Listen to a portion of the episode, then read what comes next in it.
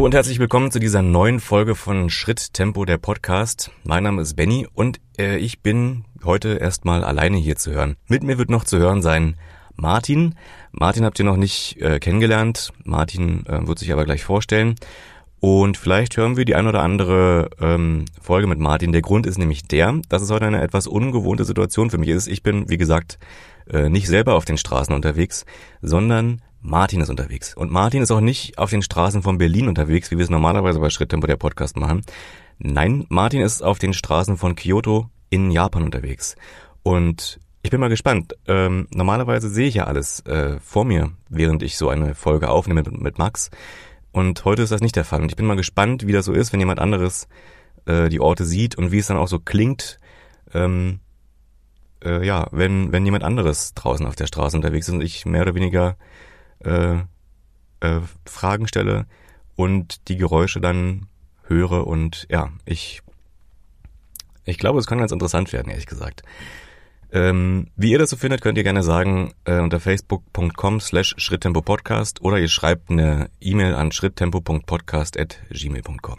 So, ich werde jetzt mal Martin kontaktieren und mal gucken, mal gucken, was das wird. Genau, ich, ich, ich würde ich würd sagen, wir fangen mal einfach ähm, so quasi ganz, ganz von vorne einfach an. Vielleicht erstmal äh, an alle Hörerinnen und Hörer von Schritttempo. Das ist Martin. Martin ist gerade auf den Straßen von Kyoto in Japan unterwegs und ich glaube, ich habe es auch schon, ich glaube, da habe ich schon den ersten Fehler gemacht. Kyoto spricht man wahrscheinlich gar nicht so aus, wie ich es ausspreche, oder? Das ist wahrscheinlich sehr deutsch ausgesprochen. Nö, nö, sehr gut, sehr gut. Kann man so aussprechen. Kyoto. Doch, ja? doch passt, passt. Ah, okay. gut. Und äh, für alle, die Martin jetzt noch nicht so äh, kennen, also ihr habt jetzt nur die ersten paar Sekunden quasi seine Stimme gehört. Vielleicht, Martin, kannst du dich mal ganz kurz vorstellen, ähm, wer du bist, was du machst, wo du bist und ob man vielleicht auch an der einen oder anderen Stelle im Internet äh, irgendwo, vielleicht auch außerhalb dieses Podcasts von dir, äh, Dinge sich ansehen kann oder ja, angucken kann. Ja, klar, gerne. Also, äh, ja, ich bin Martin und ich wohne seit äh, fast drei Jahren in Japan. Ähm, und ich bin Reiseleiter in Japan. Das heißt natürlich momentan im Zwangsurlaub äh, aber normalerweise leite ich also deutsche und äh, englische und französische Reisegruppen durch Japan und äh, auch, auch gerne in Kyoto äh, am Abend, am Tag. Ähm, genau, also alles, was das typische Reiseleiterprogramm so ist. Und du hast, du hast gesagt gerade, du bist im Zwangsurlaub. Das liegt daran, dass auch in Japan wahrscheinlich äh, aufgrund der Corona-Pandemie verschärfte Regelungen herrschen, oder? Ja, genau. Ich meine, in Japan ist eigentlich, ähm, ja, es gibt verschärfte Regelungen, natürlich Masken, werden getragen. Eine Pflicht gibt es jetzt nicht, aber genau, diese ganze so, soziale Abstand halten und so weiter, das gibt es auch in Japan. Ähm, muss aber sagen, dass eigentlich die, das Wirtschaftsleben jetzt relativ uneingeschränkt ist. Aber dadurch, da, da ich eben äh, vor allem deutsche Touristen und englische Touristen und französische Touristen betreue, die kommen natürlich momentan nicht ins Land. Ne? Die kommen ja auch nicht aus ihren Ländern raus, äh, dürfen in Japan aber auch nicht einreisen. Ne? Deswegen momentan im Zwangsurlaub. Genau, wenn man äh, noch ein bisschen Bilder oder, oder auch Videos schauen möchte, dann kann man das auf YouTube und auf Instagram tun. Ne? Und zwar ist der Kanal auf beiden, also Instagram und YouTube, Shashin Japan, also S-H-A-S-H-I-N und dann Japan. Ähm, das heißt im Prinzip Foto, Foto Japan, auf äh, Japanisch so ein bisschen eingeenglischt. Genau, also da kann man äh, Prinzip virtuelle Touren durch, durch äh, verschiedene japanische Sehenswürdigkeiten nochmal zu Hause erleben. Mhm. Ich finde diese, ich finde, ich finde gerade die Videos, äh, du hast, du schickst mir immer mal wieder eins, ich finde ich sehr beruhigend, muss ich sagen. Also wenn ich mir das angucke, merke ich, dass mein Puls, mein Puls runtergeht und ich irgendwie so ein bisschen in den Bildern äh, versinke. Ist auch eine sehr gute, also auch für unsere Hörerinnen nochmal und Hörer, ist eine sehr schöne Qualität, äh, die diese Videos da haben und auch ähm, mit einer angenehmen Musik unterlegt. Also ich kann da sehr empfehlen, mal, ähm, mal reinzugucken und sich die Bilder anzugucken. Wir werden äh, bei uns auf der Facebook-Seite auch den Link dazu nochmal zur Verfügung stellen. Ja, ja Martin, wo, wo, ähm, hm? Martin, wo bist du denn gerade in, in Kyoto? Ich bin also im, im Norden von Kyoto gerade hat vielleicht, jetzt stehe ich gerade an einer etwas größeren Straße und gerade hat man vielleicht gehört, war ich in so einem äh, 24-Stunden-Laden, die gibt es überall in Japan. Da ist mal, ich gehe noch mal kurz rein, hört man das auch noch mal. Mal hübsche Geräuschkulisse zwischen Musik und Werbebotschaften und äh, also es ist im Prinzip so Läden, wo man eigentlich 24 Stunden lang alles bekommt. Ne? Also natürlich äh, Nahrungsmittel, äh, Getränke, kann auch seine Bankgeschäfte erledigen, kann Päckchen verschicken, Geld abheben, also eigentlich alles, was man, was man so braucht. Gibt es da auch Zeitungen? Gibt es auch Zeitungen, ja. Genau. Und die eher sind so Tageszeitungen oder eher so Klatschzeitungen oder alles querbeet? Eigentlich alles. Ne? Man sieht auch immer relativ viele Japaner vor dem Zeitungsregal stehen und äh, die Zeit vertrödeln und auf den Bus wartet, auf die Bahn wartet oder so. Auch Mangas natürlich, ne? Ist ja in Japan sehr, sehr beliebt.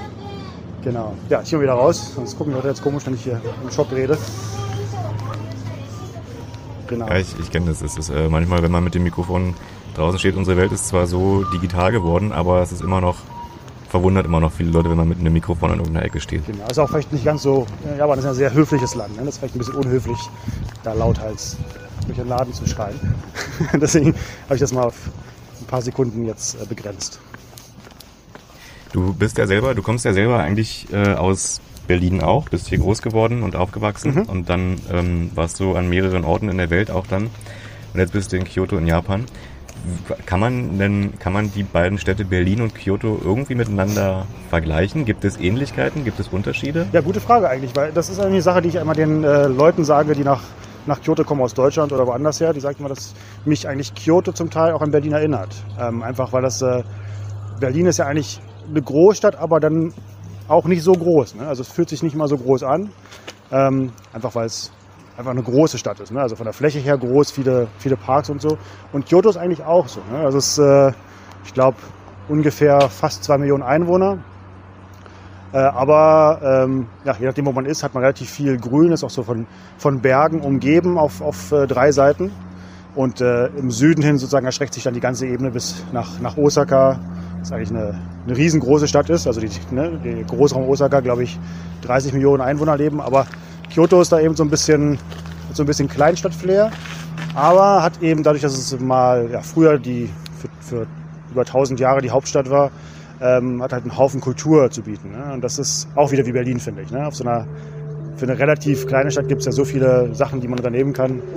Ähm, von traditionellem Theater bis eben auch modernem Tanz, moderner Musik und so. Also das erinnert mich immer, ähm, immer schon ein bisschen an Berlin. Ja.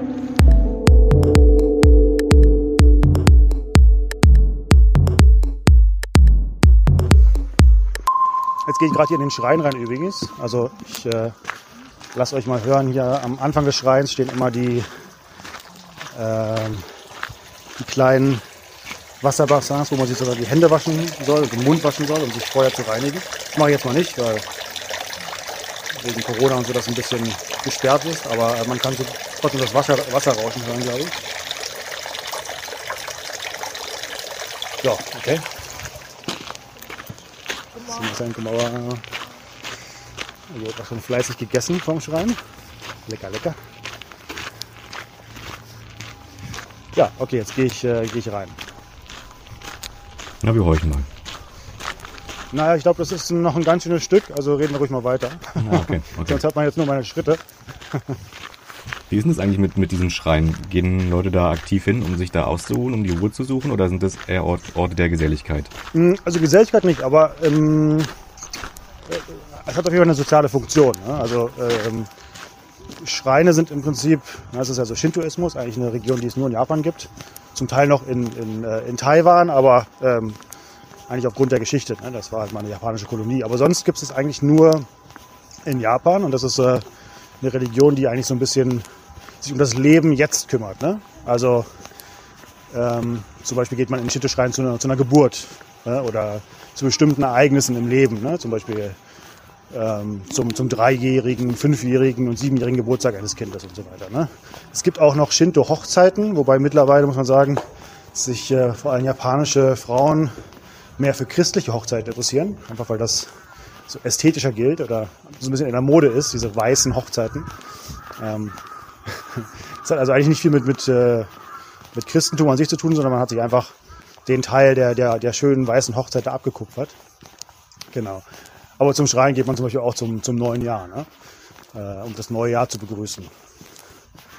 Die zweite Religion in Japan, ne, die ähm, ist der Buddhismus, also der dann aus Indien und China, aus Korea äh, etwas später kam. Und der Buddhismus macht alles das, was mit dem Leben nach dem Tod zu tun hat. Ne? Er kümmert sich also komplett darum, um Beerdigungen, ähm, die regelmäßigen Zeremonien auch nach, den, nach dem Tod, den Todestagen und so weiter. Ne?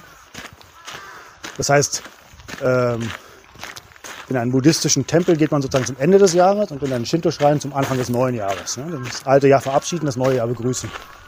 Ja. Gehört es denn quasi, also äh, gibt es so eine äh, quasi eine Verbindung zwischen diesen beiden Religionen dann? Also oder gehören die quasi, kann die eine nicht ohne die andere sein? Also absolut. Oder ist das zu viel gesagt? Ähm, das ist zu viel gesagt, aber es ist auf jeden Fall so, dass diese beiden Religionen extrem friedlich nebeneinander koexistieren. Also es gab in Japans Geschichte nur wenig, naja, wenig äh, Zeiten, in denen sich die beiden Religionen bekriegt haben. Ne? Ähm, eben weil sie sich eigentlich relativ gut ergänzen. Ne? Und man sieht eigentlich sehr oft auch, dass ein Tempel innerhalb eines Schreins existiert oder ein Schrein innerhalb eines Tempelkomplexes. Ne? Das ist gar nicht so selten. Also ähm, die sind zwar schon getrennt und ähm, Shintoismus ist vor 150 Jahren so ein bisschen ja, zur Staatsreligion Japans geworden, aber ähm, dadurch, dass sie sich so gut ergänzen, also ich glaube, die japanische Statistik äh, sagt, dass 90 Prozent der Japaner sind Shintoisten und 80 äh, Prozent sind Buddhisten. Das heißt, der, der Großteil ist also beides. Ne? Es gibt es, glaube ich, auf der Welt nicht nochmal, dass man das, äh, äh, ja, also wenn man sich vorstellt, dass es so wie in Deutschland äh, jemand zugleich Christ und Moslem ist, das ist, glaube ich, eher selten. Ne? Ja, das sehr interessante Kombination. Also jetzt bin ich genau hier vor einem kleinen Schrein und mach mal der, der, der äh, Schreingott, der Kami, schläft zwar schon, aber ich äh, rüttel trotzdem mal hier an der Glocke.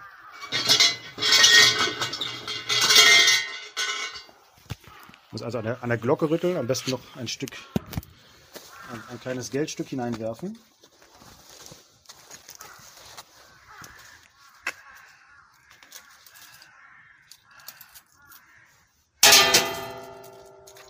Das war das Geldstück. Und dann muss man sozusagen um den die Aufmerksamkeit des Gottes zu erhalten, zweimal klatschen, dann verbeugen, seinen Wunsch ähm, in Gedanken sozusagen abgeben. Und sie am Ende nochmal zweimal verbeugen. Genau. Genau, und die Japaner haben mal gesagt, dass sie auch zum Teil dann in Gedanken noch die Adresse übermitteln, damit der äh, Gott auch weiß, wo hin der Wunsch dann geschickt werden soll. Ne? Genau. Ist nämlich so, dass also im, im, Shinto, im Shintoismus gibt es eben äh, sehr, sehr viele Götter. Ne? Ist also eine animalistische Region, im Prinzip alles kann, also ein Fluss kann Gott sein, äh, ein Berg kann Gott sein. Es gibt also letztendlich Millionen von Göttern eigentlich. Ne? Ähm, Im Buddhismus gibt es ja nur den einen, Buddha. Ne? Und deswegen unterscheiden sich ja auch die, die, ähm, die Zeremonien letztendlich. Ne? Also beim Shinto-Schrein muss man, wie gesagt, den, den, Gott ein bisschen aufwecken, die Adresse nochmal sagen, ähm, während man im, im, Buddhismus ja eigentlich nur sich vor, dem, vor der Statue des Buddha verneigt. Ne? Hm. Und woran hast du jetzt erkannt, dass der Gott dieses Schreins dort noch ähm, schläft? Also das ist immer so ein kleines äh, Schreinhäuschen und da sind die Türen schon geschlossen. Das heißt aber trotzdem kann man natürlich äh, beten, ist kein Problem. Aber ähm, besser ist natürlich, wenn die Türen offen sind. Ne?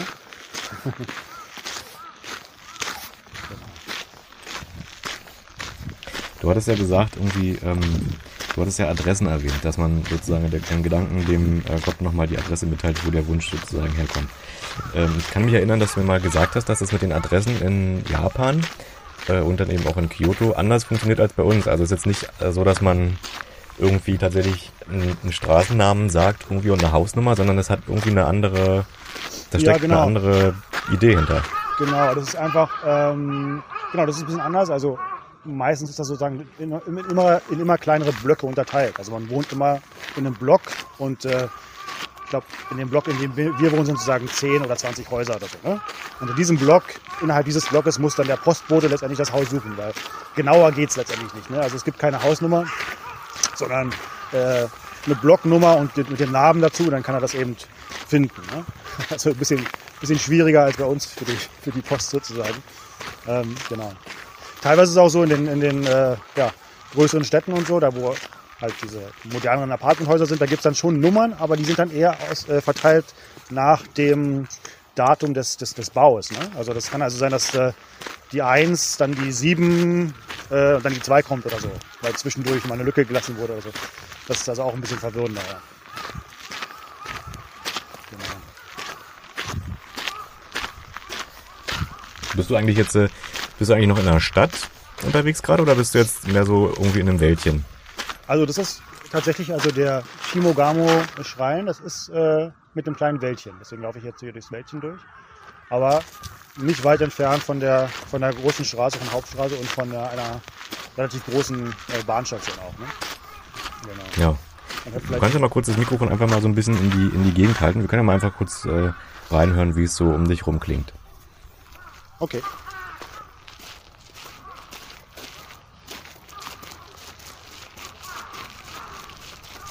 Welche Uhrzeit ist eigentlich bei dir, Martin? Bei mir ist gerade hier 9 Uhr, sogar 9.30 Uhr morgens. Wie ist bei dir? Hm, bei mir ist es jetzt 17.30 Uhr abends. Genau. Ist auch schon dunkel ja. jetzt zu der Jahreszeit. Mhm. Wie sind die Temperaturen zurzeit bei euch? Äh, was haben wir jetzt gerade? So 10, glaube ich, Moment, 10 Grad. Ah, ja. Also in Japan ist, jetzt ist es Dezember, das wird also dann kälter, aber in Japan ist es seit halt relativ lange noch warm. Also bis Ende November kann man durchaus noch so 20 Grad haben. Mhm. Aber jetzt kommt wirklich der Winter. Gibt es eigentlich, gibt's eigentlich, gibt's eigentlich in Kyoto eine Altstadt? Oder ist alles eher modern? Ähm, ja, also Altstadt in dem Sinne, wie wir sie kennen, vielleicht nicht, aber es gibt auf jeden Fall Viertel, die, ich meine, Kyoto an sich existiert äh, als Stadt seit über 1000, 1200, 1300 Jahren. Ne? Ähm, aber dadurch, dass in Japan eben normalerweise immer auf, ja, mit Holz und Papier gebaut wurde, hat sich davon halt jetzt nicht so viel erhalten. Ne? Ähm, es gibt natürlich ein paar ältere Häuser. Ähm, im, ja, als der bekannteste Stadtviertel ist Gion. Ne? Das ist das Stadtviertel auch mit den äh, bekannten ja, Geishas ne? auf Deutsch. Geishas, glaube ich, sagt man. Ne? So. Heißen hier Geikos und, und Maikos. Ähm, das sind jetzt nicht alle Häuser alt, aber da findet man eine höhere Zahl von Häusern, die vielleicht noch alt aussehen, auf alt gemacht sind oder tatsächlich wirklich noch alt sind. Ne? Aber japanische Häuser ähm, halten, ich glaube, nicht so lange wie ähm, wie die in Europa. Einfach, das ist einfach äh, ja, durch äh, die vielen Erdbeben und äh, generell Naturkatastrophen ähm, ja, hält das, halten die Häuser nicht so lange. Ne? Ja, hast du denn schon mal selber ein Erdbeben miterlebt? Äh, also kleiner auf jeden Fall, ja. Ähm, ja. Die, meisten merkt man, glaube ich, gar nicht. Ne? Aber äh, Erde bebt den ganzen Tag über. Aber wenn die etwas größer sind, doch, das habe ich auch schon miterlebt. Aber in Kyoto muss man sagen, ähm, äh, das ist relativ erdbebenunanfällig. Also ein bisschen ja, in so einem Bergtal liegt und äh, der, ja, die Sedimente wohl relativ ähm, weich sind. Aber Osaka hatten wir, glaube ich, im letzten Jahr ein relativ großes Erdbeben. Das hat man auch in Kyoto noch gemerkt. Ne? Mhm. Kannst du dir noch erinnern, als du es zum ersten Mal so gemerkt hast, was das für ein Gefühl war? Äh, ich glaube, das erste Mal dachte ich, das wäre die U-Bahn. Und dann ist mir aufgefallen, dass hier gar keine U-Bahn unter uns fährt. War also so ein, wie so ein Gefühl, wenn du sozusagen in Berlin stehst, vielleicht da vor der Volksbühne oder so. Ne? Da fährt die U-Bahn ja relativ dicht unter Boden. Und da die U-Bahn durchfährt, dann denkst du, ja, das fühlt sich irgendwie auch so ein bisschen wackelig an. So, so ein bisschen hat sich angefühlt. Aber auch ein bisschen, bisschen chaotischer, ein bisschen wackeliger. So, wo bist, wo bist du denn jetzt gerade, Martin? Jetzt bin ich also aus dem Schrein und dem kleinen Wäldchen raus. Ja, mal wieder ein paar Autos fahren. Und ich würde sagen, ich gehe mal weiter bis zum Bahnhof, dann kann man da auch noch ein paar Geräusche hören, oder? Ja, auf jeden Fall. Dauert aber, glaube ich, noch fünf Minuten oder so, bis ich da bin. Also wir können noch gerne noch ein bisschen was über. Leider ist dann Martins Stimme auf dem Rest der Aufnahme nicht mehr ganz so gut zu hören. Was allerdings gut zu hören ist, sind die Geräusche aus dem Bahnhof in Kyoto. Und genau die hören wir uns jetzt einmal an.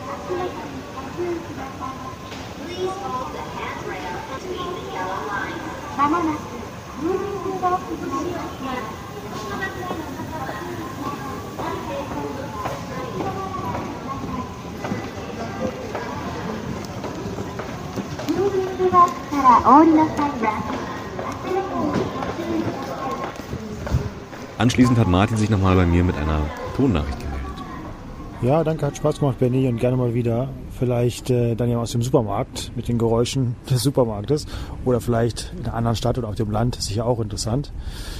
Und äh, ja, wer sich nochmal meine Videos und Bilder anschauen möchte, dann gerne unter äh, shashinjapan.com, also S-H-A-S-I-N, japan.com. Macht's gut und äh, bis bald. Ciao. Ja, vielen Dank an Martin an dieser Stelle, dass wir ihn da mal begleiten durften durch ähm, Kyoto in Japan.